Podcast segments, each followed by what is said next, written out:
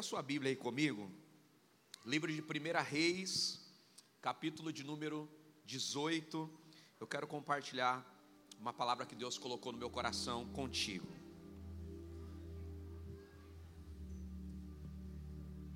Primeira Reis, capítulo 18. Quero ler com vocês do versículo 1 em diante. Quem está em casa, aproveita esse momento aí Coloca teu celular no modo avião, você que está aqui na igreja também, para que nada te distraia. Essa palavra mexeu muito com meu coração e eu queria compartilhar ela com você. Queria que você prestasse muita atenção nisso. Deus tem falado muito comigo nesses últimos dias, nessas últimas semanas, no texto de Reis, principalmente com a vida dos profetas, profeta Elias, profeta Eliseu. Esses últimos essas últimas semanas eu tenho meditado muito nesses textos. Eu gosto sempre de me aprofundar em um texto e dar sequência a esse texto, por quê? Porque geralmente os textos bíblicos eles estão correlacionados. Sempre quando um milagre está sendo apresentado, tantos outros milagres estão acontecendo ao mesmo tempo. Qual é o nosso desafio? O nosso desafio é perceber tudo que Jesus está fazendo ao mesmo tempo, é perceber com quantas pessoas Deus está tocando através de um mesmo tempo, através de um mesmo milagre.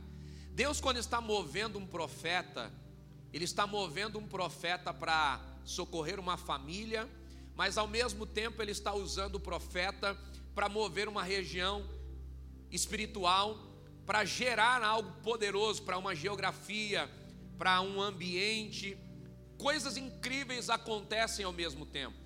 E esses textos aqui nos ensinam muitas coisas. Eu queria chamar a sua atenção para o livro de 1 Reis, capítulo 18, versículo 1 em diante. Olha o que diz o texto. E depois de um longo tempo, no terceiro ano da seca, a palavra do Senhor veio a Elias e disse: Vai apresentar-se a Acabe, pois eu enviarei chuva sobre a terra. E Elias foi, e como a fome era grande em Samaria, Acabe convocou Obadias, o responsável por seu palácio. Esse homem temia muito ao Senhor. Eu quero que você preste atenção nesse nome e nessa condição. Qual é o nome desse homem? Diga comigo, Obadias. Quem é Obadias? Diga comigo, um homem temente ao Senhor. Presta atenção nisso e guarda isso no teu coração. Versículo 3. Eu vou repetir para você memorizar. Acabe convocou a Obadias, o responsável por seu palácio, um homem que temia muito Deixa eu só abrir um parêntese aqui, para a gente perceber quem é Obadias e quem é Acabe. Acabe, eu sei que você conhece, Acabe está sendo um rei muito perverso aqui. Quem é Acabe? Acabe é um rei que está casado com uma mulher chamada Jezabel. Até hoje o nome Jezabel é um nome é, que carrega consigo muitos julgamentos, não é assim? Quando nós falamos de Jezabel, logo nós falamos de um nome que está carregado de tantos preconceitos. Até hoje, esse nome é carregado de preconceitos. Por quê? Porque Jezabel, aqui a esposa de Acabe, ela foi usada pelo adversário para provocar em Israel a morte de profetas de Deus. Jezabel também foi usada aqui com, em conjunto com Acabe para ser uma mulher que está provocando a sexualidade de uma nação inteira da forma errada. Então, quem é Acabe? Acabe é um rei que conhecia a palavra de Deus, mas se perdeu no meio do caminho, adorando a outros deuses, celebrando outras divindades. E quando ele se casa com essa mulher, que veio a ser um problema para o seu reinado, ele começa agora a fazer tantas coisas que desagradam ao Senhor. E é aqui que eu concluo esse parêntese aberto. Acabe é um rei perverso, casado com uma mulher perversa, que está reinando em Israel, mas quem toma conta do seu palácio? Obadias. Quem é Obadias? Um homem temente. E eu te pergunto: é possível um homem temente a Deus servir uma pessoa tão cruel? É possível um homem temente a Deus estar em um ambiente totalmente pervertido como o palácio de Acabe e a cidade de Israel? Eu queria que você deixasse essa pergunta aí, essa interrogação no teu bloco de notas, para a gente entender nessa noite. Olha o que diz o versículo de número 4.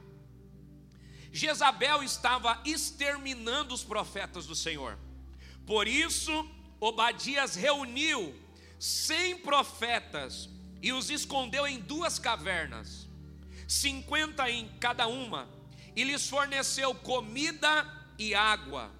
E certa vez Acabe disse a Obadias: Vamos a todas as fontes e vales do país, talvez consigamos achar um pouco de capim para manter vivos os cavalos e as mulas, e assim não será preciso matar nenhum animal. Para isso, dividiram o território que iam percorrer. Acabe foi em uma direção e Obadias em outra. E quando Obadias estava a caminho, Elias o encontrou. Obadias o reconheceu, inclinou-se até o chão e perguntou: És tu mesmo o senhor Elias? Sou eu, respondeu Elias. Vá dizer ao seu senhor que Elias está aqui. O que fiz de errado? perguntou Obadias. Para que entregues a teu servo Acabe para ser morto?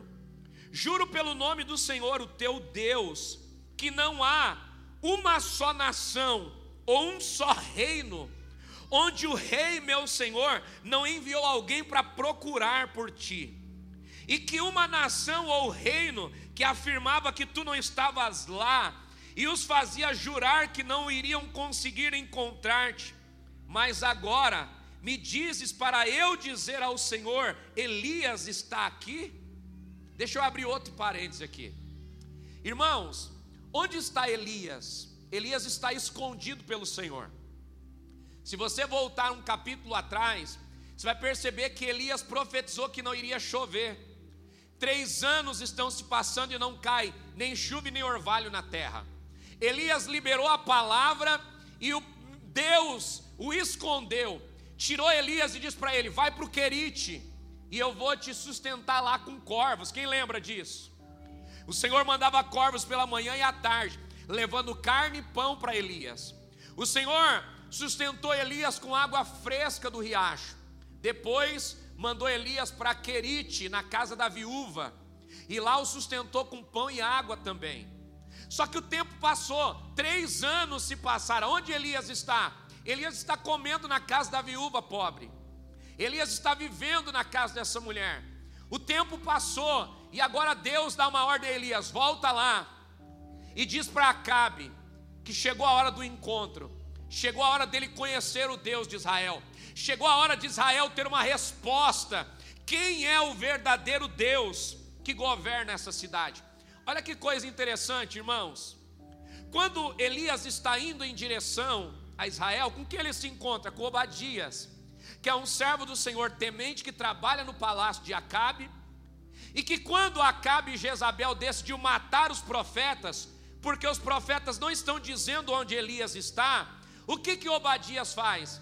Ele decide esconder os profetas de Deus em duas cavernas. Ele pega uma caverna, coloca 50 profetas. Ele pega outra caverna, coloca outros 50 profetas. E qual é a responsabilidade dele? Alimentar esses profetas com pão e água. Trabalho fácil ou trabalho difícil? Sustentar uma pessoa é tão difícil, sim ou não? Sustentar uma família é tão difícil, sim ou não? Imagine sustentar 100 homens. Meu Deus, que missão difícil. Agora, presta atenção nisso aqui. Elias é direcionado pelo Senhor para ir para Querite, para ir para a casa da viúva. Só que olha que coisa interessante.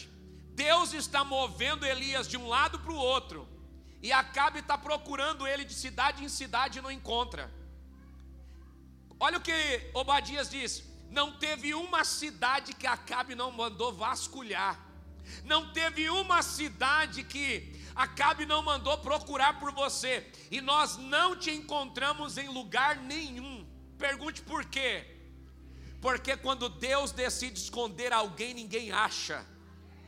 E quando Deus decide promover alguém, ninguém esconde. Eu já falei isso para vocês aqui há duas semanas atrás.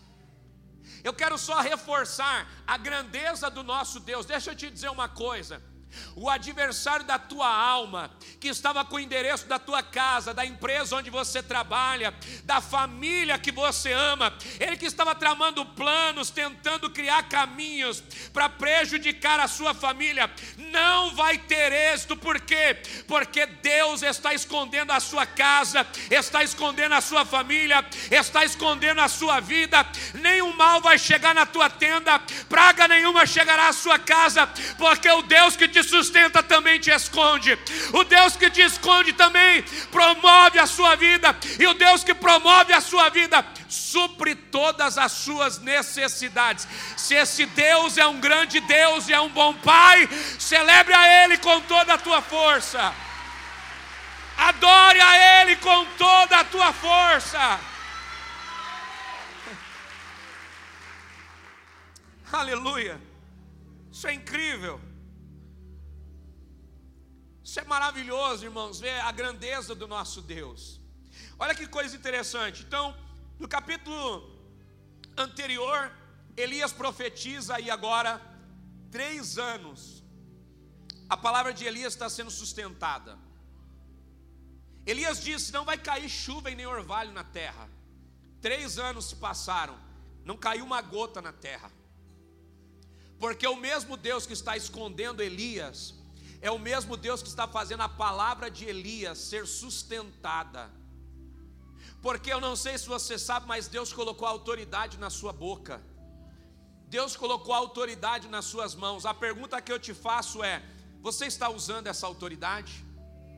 A pergunta que eu te faço é: onde você tem tocado? Quais palavras você está liberando?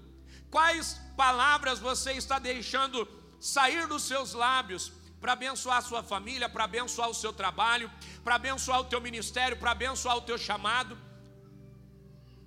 Talvez você tenha usado os teus lábios para tantas coisas, menos para tudo aquilo que Deus quer que você use.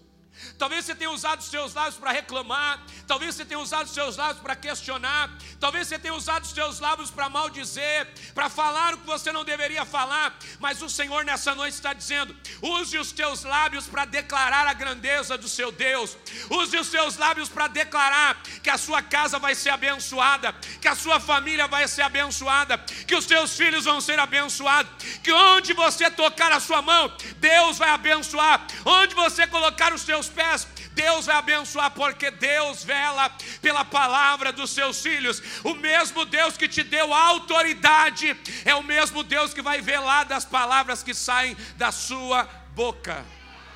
Toca alguém que está do seu lado aí, me ajuda a pregar. Diga assim: cuidado com aquilo que sai da sua boca. Palavras têm peso. Palavras não podem voltar atrás. As palavras que você libera, você não pode novamente resgatá-las. Então, consciência com as suas palavras, cautela com as suas palavras, mas use com sabedoria as tuas palavras para declarar o futuro que você quer viver. Levante as suas mãos, eu vou te dar uma oportunidade de se exercitar espiritualmente. Levante as suas mãos em direção à sua casa e diga: Deus, eu creio que a minha casa essa semana vai viver uma surpresa do céu. Eu vou te dar 30 segundos aí para você profetizar sobre a sua casa e a sua família. Vamos? Levanta a sua voz aí. Levanta a sua mão aí, mira em direção à sua casa. Libera uma palavra de Deus aí para a sua casa. Libera uma palavra dos céus aí para a sua família. Libera algo que você acredita que vai acontecer nessa semana. Deixa Deus receber as suas palavras nessa noite. Aleluia. Aproveita para tocar alguém que está do seu lado e diga assim: que Deus te abençoe. No nome de Jesus, abençoa alguém aí. Você foi chamado para abençoar. Você foi chamado para bendizer. Você foi chamado para ser uma resposta de Deus para a vida de alguém não diminua a sua existência, seja alguém que manifesta a grandeza de Deus através daquilo que você faz, seja alguém que exalta o Senhor através das ações das suas mãos, da sua boca, seja alguém que abençoa o ambiente por onde você passa. Será que você está conseguindo entender isso nessa noite? Olha que coisa incrível. Elias viu Deus lhe suprir. Acabe fechou todas as portas da cidade. Acabe colocou soldado em todas as cidades para vasculhar Elias. Só que Deus está guardando Elias. Acabe não chegou aonde Elias estava. Eu não sei se você conhece a palavra do Senhor, mas a palavra do Senhor diz que, se necessário, Ele cega os nossos inimigos, mas eles não vão nos encontrar. Como não encontraram Elias? Um rei tem o mapa da cidade que reina na palma das mãos. Um rei conhece cada cantinho do seu império. Tem soldados que podem vasculhar cada cantinho do seu império, mas não conseguiram encontrar Elias. Olha que coisa interessante. As portas da cidade estão fechadas, tem soldado para todos os lados. Via terrestre, nada chega até Elias. Aí Deus manda via aérea. Já que a terra não pode se mover para favorecer Elias, sabe o que Deus faz? Manda um corvo levar de manhã pão, manda o corvo levar de manhã pão e carne, à tarde pão e carne. Porque quando as portas da terra se fecham, Deus abre as portas celestiais. Olha que coisa incrível. Elias viu Deus usar uma viúva simples, uma mulher improvável, para lhe sustentar, para lhe abençoar. Olha que coisa interessante. Deus supriu Elias porque Elias obedeceu a palavra. Deus supriu a viúva porque a viúva obedeceu a palavra. A pergunta que eu te faço hoje é: você acha que Deus não vai suprir a sua casa se você caminhar em obediência? Você acha que Deus não vai responder a sua oração se você caminhar em obediência? Toca quem está do seu lado e diga assim: o segredo para Deus te abençoar é você viver uma vida de obediência, porque Deus sempre responde aos obedientes. Deus disse: Elias, sai da cidade e vai para o ribeiro de Querite. Elias foi. Deus mandou corvos lá para o abençoar. O riacho secou. Ele falou: agora vai lá para a casa da viúva. Deus multiplicou a farinha da viúva, o azeite da viúva, porque ela decidi, ele decidiu ir lá para a casa dela. A mulher, porque decidiu obedecer a voz do profeta, viveu sobrenatural. Olha que coisa incrível, irmãos. Esse texto nos ensina muitas coisas. Eu queria que você prestasse atenção nisso. Essa mulher, quando se encontra com Elias, qual é a palavra que ela declara? Eu estou indo pegar dois gravetos para fazer um bolo para mim e para o meu filho, para que comamos e morramos. Elias disse assim: Olha, presta atenção nas palavras de Elias, que seja feito como tu dizes, mas faz primeiro um bolo para mim, e depois você faz para você e para o seu filho. As palavras que ela liberou, Elias não invalidou, ele disse que seja feito como tu dizes. Se você está declarando que o teu filho vai morrer, se você está declarando que a tua casa vai passar por esse mal, que seja feito segundo você diz. Mas vai lá e faz um bolo para mim. O que acontece depois de um tempo? Três anos estão se passando. Sabe o que aconteceu na casa dessa viúva? Aquilo que ela declarou aconteceu. O filho dela morreu. O filho dela não tinha problema nenhum, mas de repente morre. Essa mulher fica desesperada. E o que ela decide fazer? Ela decide chamar o profeta o profeta que ela está cuidando, o profeta que ela está dando alimento para ele. Ela chama o profeta e diz assim: Olha, o meu filho morreu. Você veio para minha casa para trazer males. Você veio para minha casa para trazer maldição. Por que, que ela está dizendo isso para o profeta? Porque ela entendeu que o profeta validou as palavras dela. Ela entendeu que o que está tocando a casa dela é uma maldição. Ela entendeu o que está acontecendo aqui, o que ela faz? ela vai e chama o profeta. E o que o profeta faz, irmãos? Profeta, na condição de profeta, ele libera aquilo que ele acredita. E sabe qual foi a ação do profeta quando a mulher indaga ele? Ele não responde à indagação dela ele responde à autoridade que ele carrega. Ele não se move para responder à insatisfação da mãe, ele se move para manifestar a autoridade que ele carrega. Ele entra no quarto, ele se deita sobre o menino e declara vida sobre ele, e ele ressuscita, porque a autoridade que o profeta carrega, ele coloca para fora. Deixa eu te dizer uma coisa, eu não sei se você sabe, mas lá no livro de 2 Reis, capítulo 4, a mesma coisa que Elias faz, Eliseu também faz.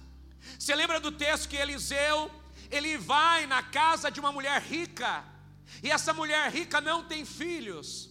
Ele profetiza que ela vai ser mãe. Ela gera o filho, o filho cresce e um dia o filho vem a morrer. E o que acontece quando o filho dela morre? Ela chama quem? O profeta. E o profeta Eliseu entra na casa dela, sobe no quarto e profetiza. Pergunte por quê? Porque ele já tinha visto Elias fazer isso. E eu não sei se você lembra, mas quando Elias subiu ao céu em um redemoinho, quando a capa de Elias cai, Eliseu declara: Eu quero porção dobrada do teu espírito.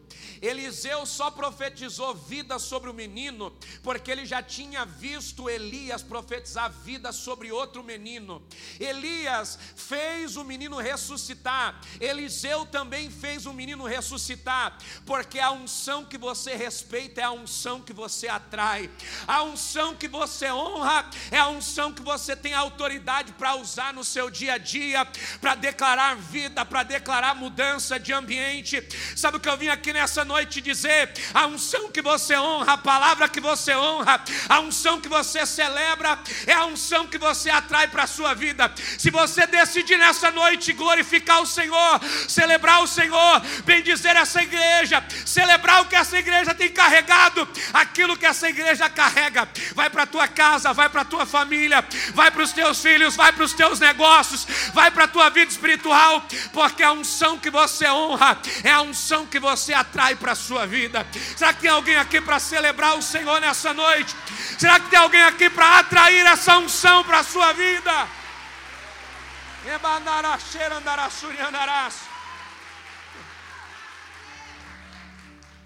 Você está aqui ainda?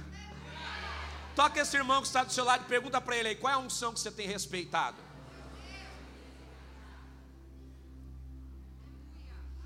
Qual é a unção que você tem atraído para a sua vida? Se você respeita os murmuradores, sabe o que você atrai? Se você respeita os fofoqueiros, o que você atrai? Se você respeita os profetas, o que você atrai? Se você respeita o Espírito Santo, o que você atrai? A decisão é sua, aquilo que você respeita é aquilo que você atrai para a sua vida, o favor que você atrai para a sua história. Isso aqui é muito importante. Olha que coisa interessante. Vamos lá comigo no versículo 5. Aqui que a coisa vai ficar boa. Olha o que diz o versículo 5. Acabe está vivendo uma crise. E por que Acabe está vivendo uma crise?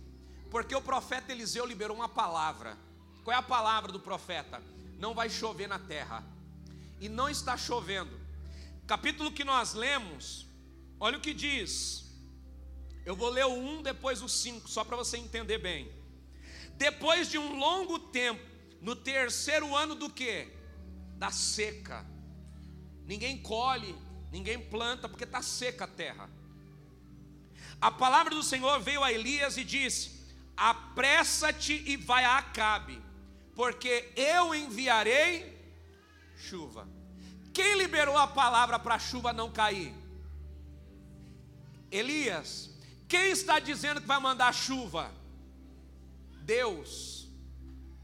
Deus respeita a palavra do profeta, mas Deus sabe quando a palavra do profeta tem que terminar o seu prazo de validade. Quem liberou a palavra? Quem está agora dando um ponto final na palavra? Elias profetizou: não vai chover, não está chovendo. Agora Deus vem falar com Elias e diz assim: Elias, chegou a hora, vai lá para Acabe e fala para ele que eu vou mandar chuva. Em outras palavras, sabe o que Deus está dizendo? Tem muita gente sofrendo por causa disso, Elias. Tem pessoas nessa cidade que não tem nada a ver com Acabe, estão sofrendo porque não chove.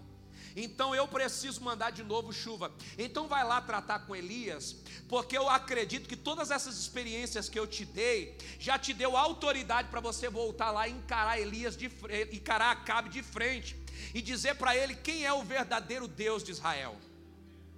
Eu não sei se você se lembra, irmãos, mas é depois que Elias passa por todas essas experiências que ele chega diante de Acabe e fala para Acabe: pode convocar todos os 450 profetas de Baal que tem aí, porque nós vamos descobrir quem é o verdadeiro Deus nessa cidade. Por que, que Deus levou Elias para o Querite? Por que, que Deus levou Elias para a casa da viúva? Porque Deus queria dar experiências a Elias para ele não duvidar de que ele tinha autoridade para enfrentar qualquer falso profeta na cidade, que Deus estaria com ele o mesmo Deus que mandou corvos para alimentá-lo, o mesmo Deus que multiplicou o azeite e a farinha da viúva para sustentá-lo, é o mesmo Deus que vai validar a autoridade dele para ele enfrentar os profetas de Baal. Agora, a terra está em seca, olha o que diz o versículo 5. E certa vez, Acabe disse a Obadias: Vamos por todas as fontes e vales do país Talvez, talvez, consigamos achar um pouco de quê? Um pouco de quê, gente? Capim. A coisa está tão brava que o rei está buscando capim. Mas deixa eu te fazer uma pergunta. O rei é cruel. E Obadias, quem ele é? Quem é Obadias, gente? Vocês esqueceram? Quem é Obadias? Um homem temente ao Senhor. Então agora vamos ler o versículo 4. Olha o que diz o versículo 4. Coloca para mim aqui, por favor. Jezabel estava exterminando os profetas do Senhor. Por isso Obadias reuniu cem profetas e os escondeu aonde? Continua lendo.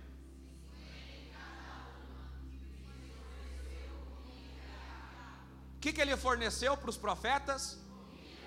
Então quer dizer que o rei está procurando capim para alimentar os animais, mas o servo do rei tem pão e água. Olha para quem está do seu lado e diga assim: pode faltar na casa do rei ímpio, mas o servo de Deus, onde ele estiver, Deus vai suprir a vida dele. Pode faltar na cidade, mas não vai faltar na mão de quem é temente a Deus.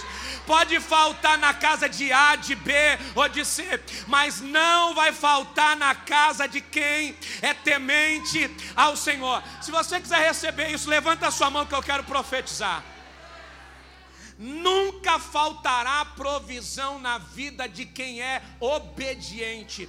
Acabe está lutando para ter um pouco de capim e alimentar animais, mas Obadias, porque é temente a Deus, tem pão e água para sustentar cem profetas de Deus, porque Deus sempre terá provisão para os seus filhos que caminham debaixo da obediência.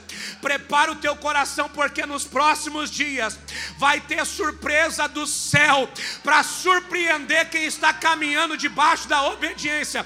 Pode faltar a tua direita, pode faltar a tua esquerda. Se faltar na terra, Deus manda do céu, mas não vai faltar na sua vida, porque aquele que te provê é o Senhor dos exércitos e não vai faltar na sua história. Se você crê, por favor, celebra Ele com toda a tua força.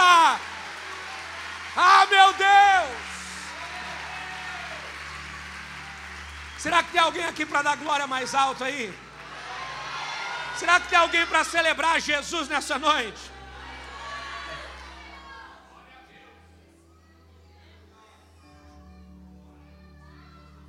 Pastor, de onde o senhor tira essas coisas? Da Bíblia, irmãos. É porque você lê a Bíblia rápido e não pega os detalhes. Acabe está tentando achar capim.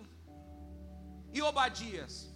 Ele é servo do rei, tem pão e água para distribuir para 100 homens. O que está faltando para o rei está sobrando para o servo. O que está faltando na mesa do rei tem abundância na mesa do servo. Por quê? Porque o servo carrega um propósito. Qual é o propósito? Sustentar quem é íntegro e fiel e que não vai se render a profetizar segundo a vontade de Jezabel e Acabe, mas vai continuar fiel profetizando aquilo que Deus está dizendo. Enquanto vocês continuar íntegro, fazendo o que Deus quer, não se vendendo, não se dobrando para agradar as pessoas, não vai faltar provisão na tua mão, não vai faltar provisão na tua casa. Em uma geração que está se corrompendo, Deus está sustentando quem consegue ser íntegro e leal à palavra dele.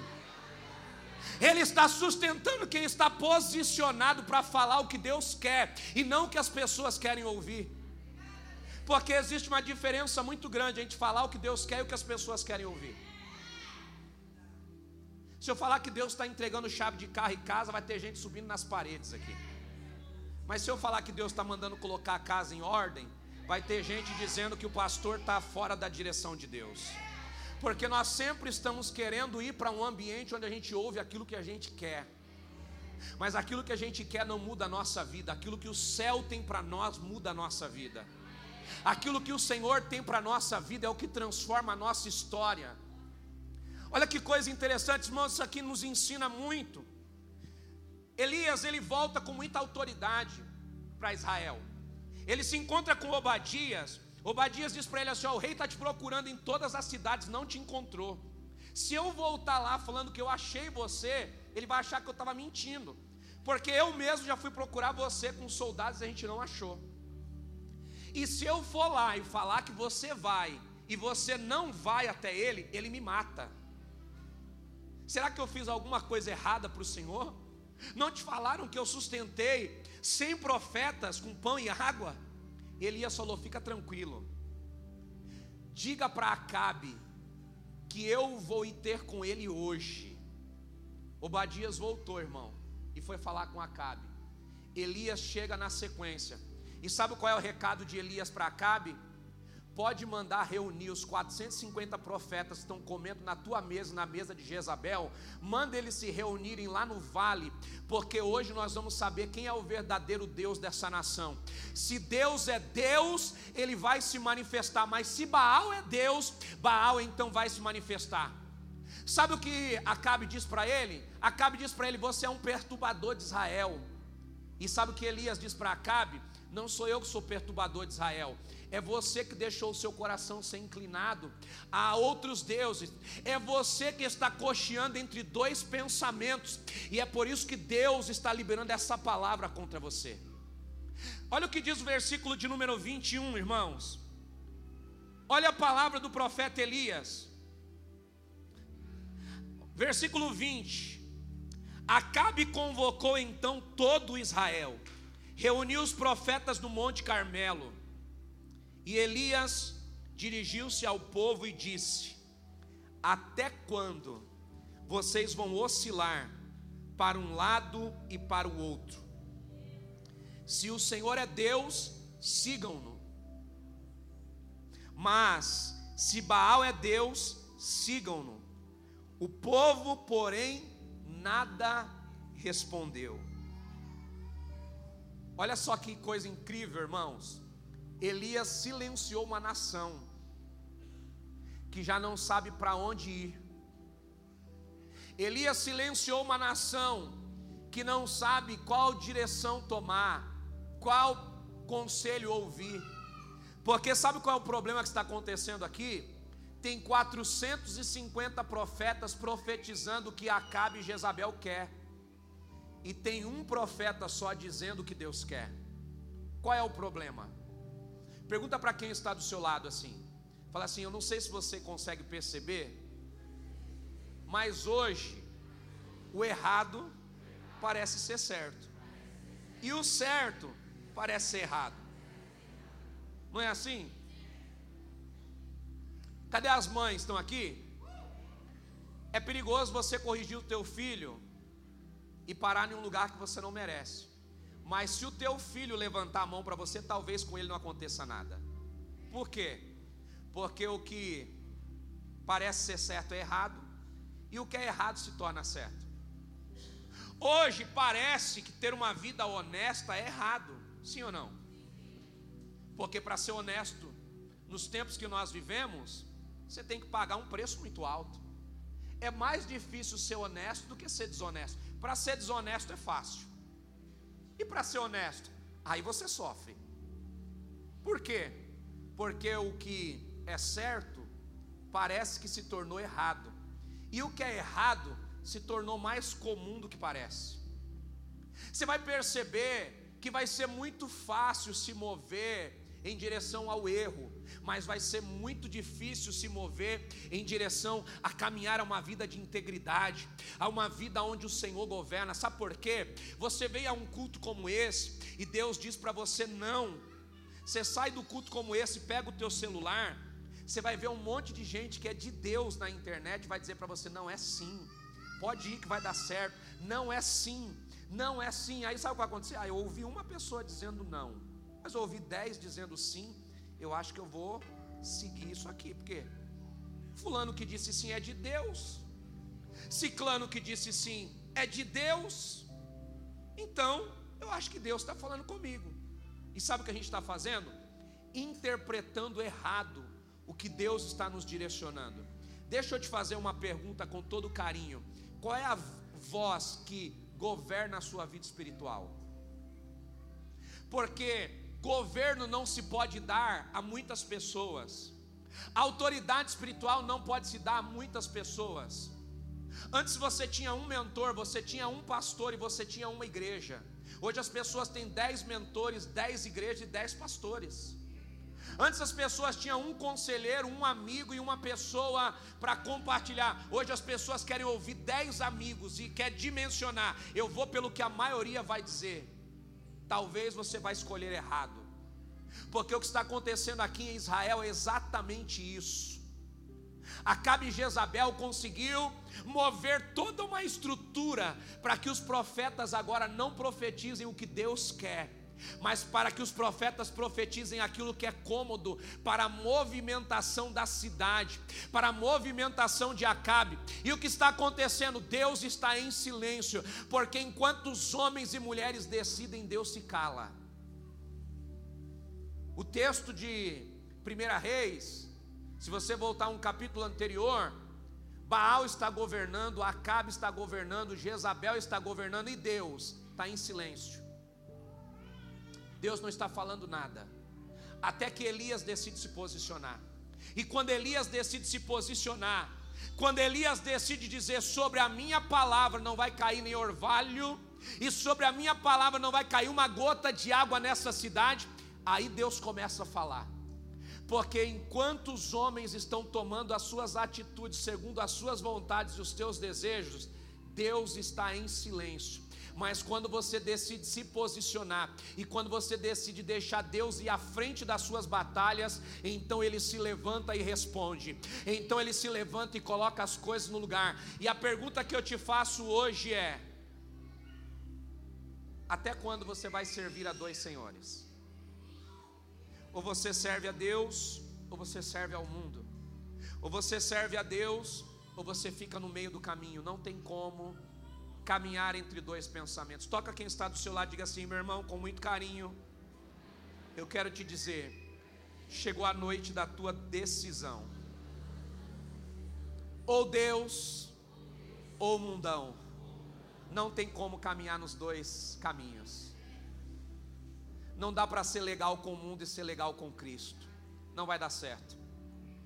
Não dá para você viver a sua vida normalmente de segunda a sábado e domingo querer que o Espírito Santo te encha. Não dá para você caminhar de segunda a sábado fazendo o que você quer, do jeito que você quer, e chegar no domingo e dizer: Deus, por que, que a minha vida está assim? Se ele puder responder, e ele pode estar respondendo agora, ele está dizendo: a sua vida está assim, porque quem decide a sua história não sou eu, quem decide a sua história é você. Essa noite chegou a noite de nós tomarmos uma decisão: ou você sustenta a sua casa, ou Deus faz isso. Ou você abre as portas, ou Deus faz isso. Ou você governa a sua família e os seus filhos, ou Deus faz isso.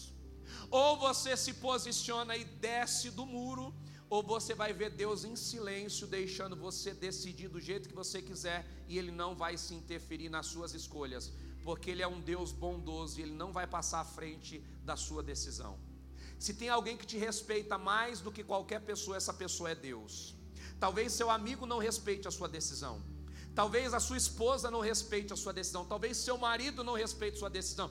Talvez seus filhos não respeitem a sua decisão, mas Deus respeita. Se você falar para ele, eu não quero, ele respeita. Se você falar para ele, não, eu vou fazer do meu jeito, ele fala, tudo bem, sim senhor, sim senhora. Seja senhor da sua vontade, seja senhora da sua vontade, eu respeito. Eu não concordo, mas eu respeito a sua decisão. Toca quem está do seu lado, diga assim: essa noite é uma noite de decisão. Pastor, por que, que o senhor está dizendo isso? Eu estou te dizendo isso, meu irmão, porque tem provisão retida de Deus para a tua vida. Eu estou te dizendo isso porque tem coisas que Deus quer desatar na sua história, Ele não desatou ainda, porque Ele precisa que você se posicione. Não dá para você no domingo dizer, Deus assume a minha história, e na segunda-feira você dizer, me dá aqui, deixa que eu faço. Não dá para na quarta-feira você ser profético e na quinta-feira você ser outra coisa. Chegou a hora de você decidir o que você quer da sua história. Eu queria que aí onde você está agora você curvasse a sua cabeça. Essa palavra não é de acusação, ela é de reflexão. Eu queria que você, por um minuto, refletisse. Eu quero te fazer duas perguntas.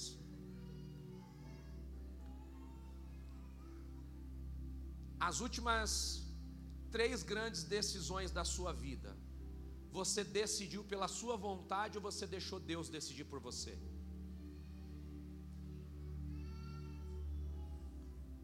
As últimas três vezes que alguém te confrontou e te afrontou, você respondeu ou se calou? E a última pergunta é: quanto tempo faz que você não mantém uma fidelidade à sua vida com Deus? De tomar uma decisão, fazer um propósito e ir até o fim. Essas três perguntas definem muita coisa na nossa história. Eu queria que aí onde você está agora, você refletisse nas suas decisões.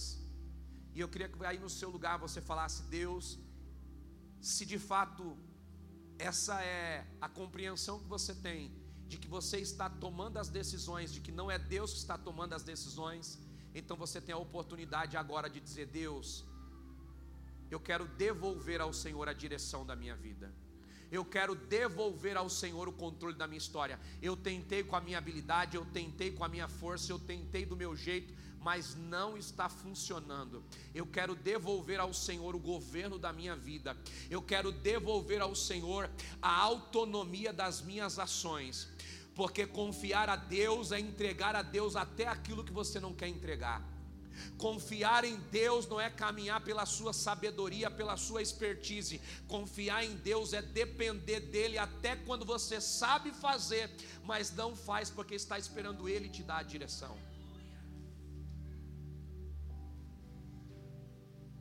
Eu queria que você se colocasse sobre os seus pés agora que você já orou.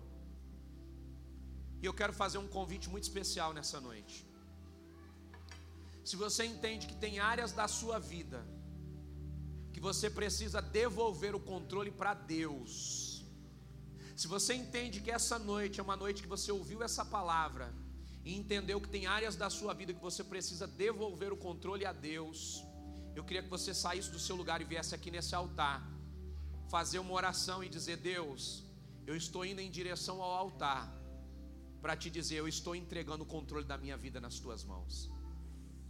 Eu estou entregando a direção da minha vida nas tuas mãos. Se você quiser fazer isso, fique à vontade, saia do teu lugar, saia da tua geografia. Venha no altar entrega a sua vida a Jesus. Entrega o controle da sua história a Ele. Diga, Senhor, assume o controle da minha vida. Assume o controle da minha história. Pai, nós colocamos a nossa vida nessa noite nas tuas mãos. Nós declaramos a grandeza do Senhor e a bondade do Senhor. Pai, como Obadias, que estava em um cenário totalmente desfavorável, conseguiu se manter íntegro e leal ao Senhor ao ponto de correr o risco com a sua própria vida para sustentar os profetas com pão e água. Levanta homens e mulheres, ó Deus, cheios do teu Espírito Santo para sustentar a palavra profética para sustentar com autoridade aquilo que o Senhor precisa fazer nessa nação, nas nossas vidas e na vida das nossas famílias. Que essa noite, ó Pai, seja uma noite de um real encontro contigo, Pai. Nos leva em direção, ó Pai, ao centro da tua vontade. Toma a vida de cada família aqui nas tuas mãos, Pai. Eu sei que essa noite, ó Deus, é uma noite muito pontual para nós. Nós estamos fechando mais um mês. E nós não queremos, ó Pai, entrar mais um mês da mesma maneira, do mesmo jeito. Nós queremos o controle do Senhor nas nossas vidas. Nós queremos o favor do Senhor nas nossas vidas.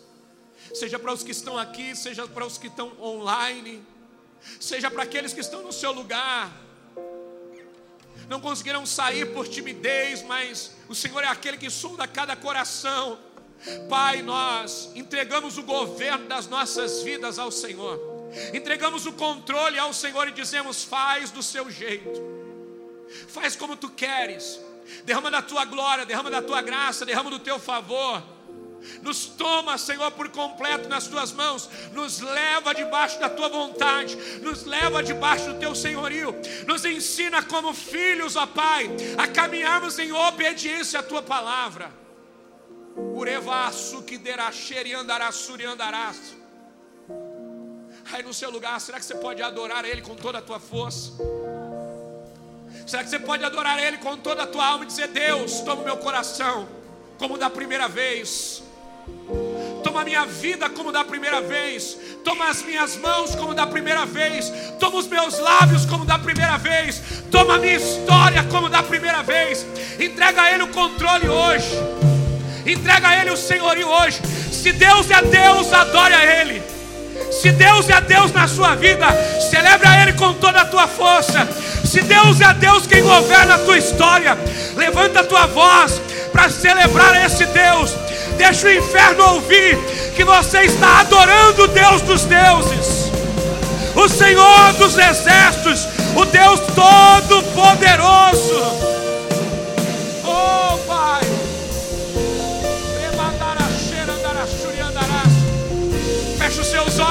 levante as suas mãos. Feche os seus olhos, levante a sua voz para Ele. Não olhe o que está acontecendo à sua volta, é você e Deus agora. É você e Ele agora. Ele vai te dar experiências novas hoje. O Espírito Santo vai te tocar como nunca antes. O Espírito Santo vai limpar o seu interior. Ele vai te tocar. Ele vai tomar a tua alma nas mãos. Olá, muito obrigado por ter nos acompanhado até aqui. Siga o nosso perfil aqui no Spotify caso você ainda não nos siga. Ative as notificações também para não perder nenhum dos nossos podcasts. Aproveite e compartilhe esse episódio com alguém. Nos ajude a edificar a vida de cada vez mais pessoas. Deus abençoe a sua vida.